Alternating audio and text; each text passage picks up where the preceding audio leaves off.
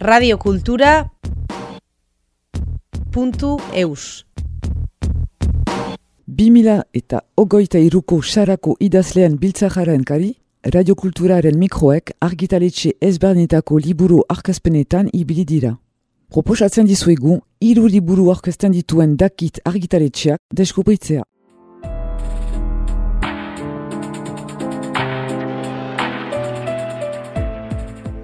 Hasteko, Joseba aurkenerenak aurkezten digu konfinamenduan ere konta kontari bere azken liburua.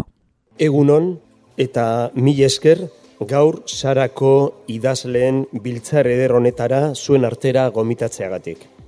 Biotzez, soriondu nahi ditut, berrogei urtez horrelako elkargune aberats eta gozoa antolatu eta antolatzen jakinduten gizon emazte miresgarriei luzaz goza dezagun biltzarronek elkar ezagutzeko ematen digun aukera ezin hobeaz.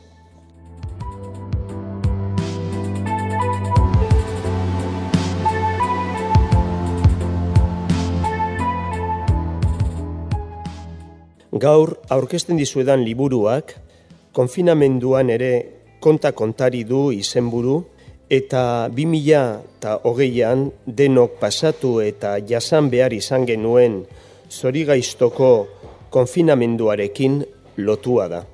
Konfinamenduak beti izan dira literaturaren iturri.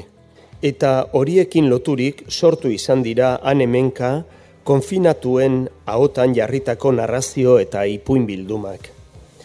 Liburu honek teknika zar horretatik edaten duela aitortu behar dizuet.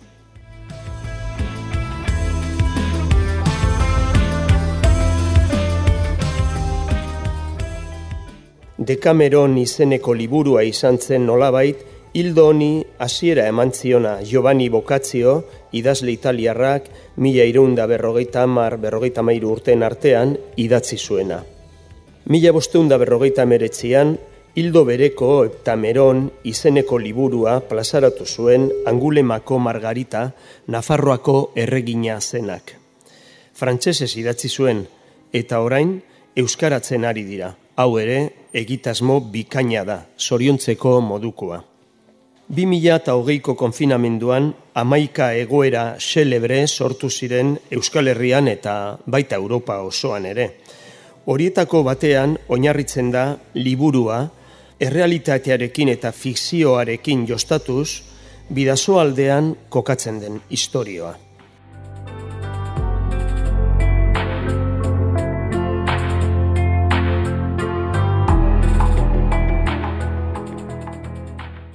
Bi mila eta hogeiko maiatzean, beti gazte, erretiratuen elkartekoek, bidaia bat antolatu zuen Milan aldera, baina koronavirusaren astapena zirela eta hotel batean konfinatu zituzten den denak eta hor egon behar izan zuten hilabete batez ezin ateraz eta Euskal Herrira ezin itzuliz.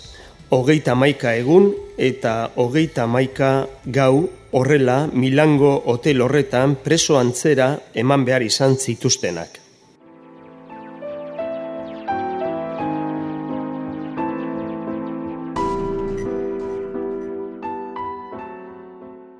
Libertimendu bakarra, afari tenorean bilatu zuten, gauero afalostean, ipuinak kontatzeari ekin baitzioten.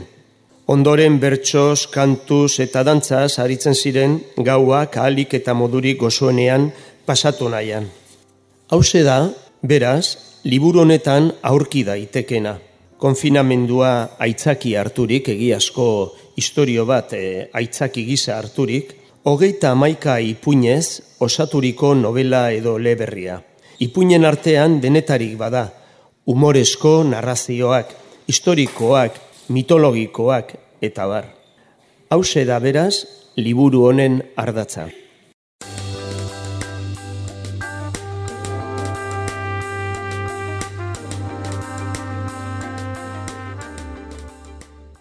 Buka desadan berriz ere, antolatzaileei eta hemen zisten guzti guztiei eskerrak emanez, baita dakit argitaletxeko arduradun den Sabin Oregi jaunari ere eta liburu hau txukun plazaratzeko egin zuen lan bikainagatik. Ez dut inolaz ere hasten, liburu dendako aitzin solaz zinez ederra egintzidan Josu Jimenez Maia idazle fin eta adiskide prestua. Beraren ere nire eskerrona, mi esker bihotzez.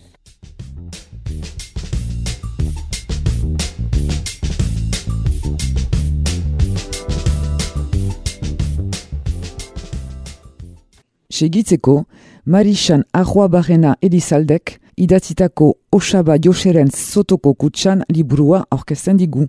Egunon, lehenbizi ongi etorri bertaratu zareten guztioi, dakitarri eta letxeko sain horegi kasetari eta gaurko aurkezpenera hurbildu zareten adiskide eta herritar guztioi. Niretzat, ohore eta plazerra da zue guztiak gaur hemen topatzea.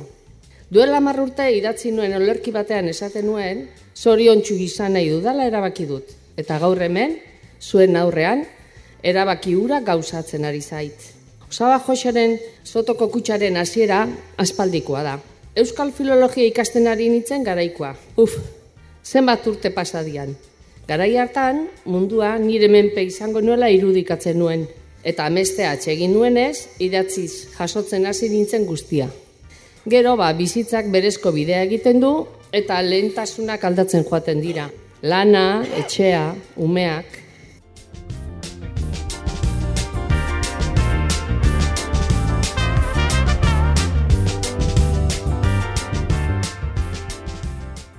Ama izatean ere bizitzako unerik goxo eta garrantzitsuena izan da, eta ezagutzen dautenek ederki dakite hori.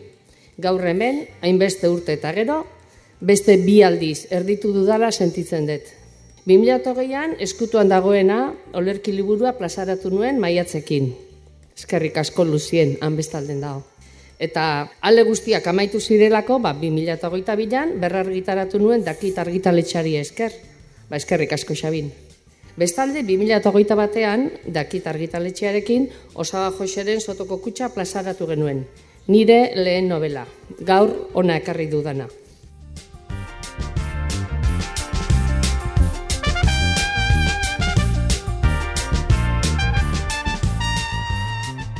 Aurrera jarraitu aurretik, nire olerki bat irakurri nahiko nizueke. Ezkutuan dagoena.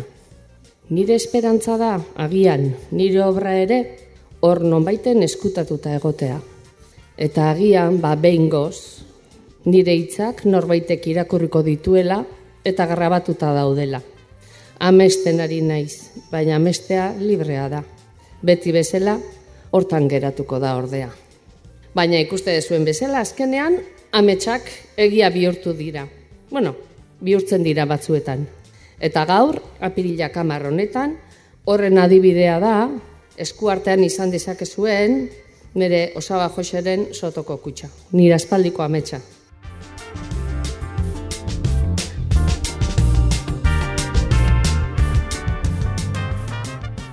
Novela honi esker, gaur, gaude hemen, eta espero dut, nire ametsa hau zuetako norbaiten amets ere bihurtuko dela.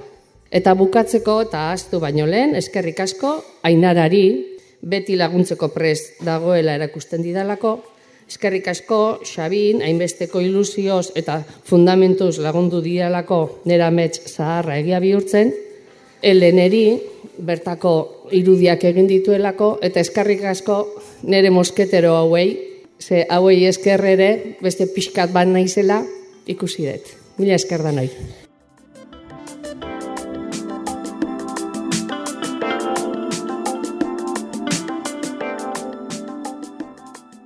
Eta bukatzeko, Bernard Mathieuet eta Fito Rodriguezek lehen biziko harri liburua orkesten digute. Eskerrik asko bertaratu zareten guztiei, hitz pare bat besterik ez kontatzeko nola ekarri dugu euskerara hori itzulpena baino gehiago baita gurera ekartzea Bernarren eleberri hau. Bernar eh, ezagutu nuenean berak eman zidan eh, bere liburua alemanez idatzita. Eta hori da niri gehien gustatzen zaidan e, gauza bat, alegia niri gustatzen zait liburuak oparitzea eta gustatzen zaizkit liburuak ere ematen dizkia denean.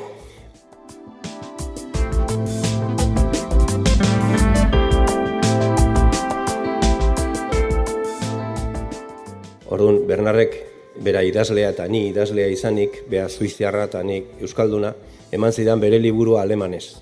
Gau, e, alemanez e, nik esnekin eta orduan alemanetzekin lagun bati esan nion mesedez itzultzeko edo esateko zertaz joan gero hitz egiteko Bernarrekin. Baina ere lagun horrek esan zidan e, hobe berare izuzenean galdetzea. Orduan esan nuen, bueno, lagunak ez baldin badi laguntzen, neronek nere buruari lagunduko dio, talegia alemana ikasi behar izango dut, eta hiliburu irakurri. Eta orduan hasi nintzen arantzarekin alemana ikasten, eta ikasteko hartu genuen Bernarden liburua, eta hartu genuen ariketa bezala itzultzen juteko.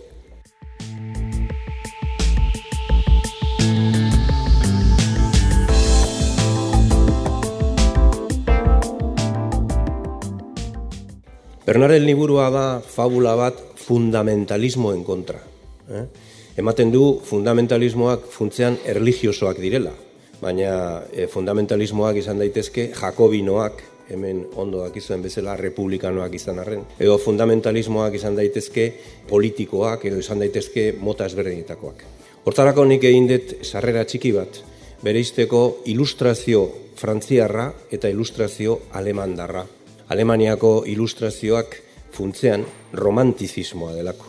Eta romantizismoak arrazionalismoari gehitu egiten dio sentimendua eta emozioa.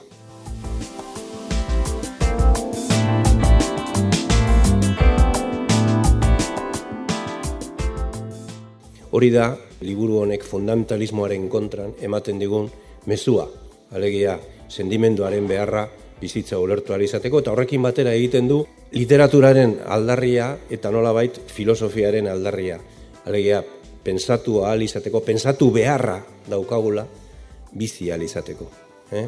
Da, nolabait, merezi den bizitza bizi ahal izateko. Eta horrela saiatu ginen egiten, nik uste Euskara ekarrira egin degula modu ulerterrez batean, alegia irakurleak ez dula irakurtzean e, nabaritzen itzulpena denik, ematen du euskeraz sortua dagoen eleberri badela, baina funtzean oinarrian dago kontakizuna bera eta idazlea bera. Eta idazleak itzen dizue horretaz. Bernard, hitza zurea da.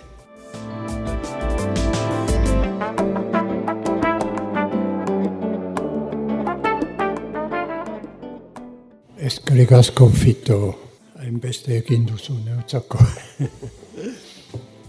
bueno, aita eta semea hitz egiten. Lehen esan dut hitzak balak baino arriskutsuagoak direla. Orain ezadazu, zein da munduko armarik indartzuena? Basek momentu batez aznartu zuen eta horrela erantzun. Garuna. Oso ongi. Eta zein da garrunik arriskutsuena eta zuntzitzaiena? Ez dakit, pentsatu pizka bat hori buruz. Ideiarik ere ez. Kontzientzarik gabe, etikarik gabe, amodiarik gabe funtzionatzen duena. Ah, eskarik asko aita. Ez horregatik. Eta pentsatu honi buruz. Batzuetan boterea fanatikoen edo beste dezorekatuaren eskudagoenean hobeta altxor hori eskutuan mantentzea. Eskarek asko. Radio Cultura. Puntu eus.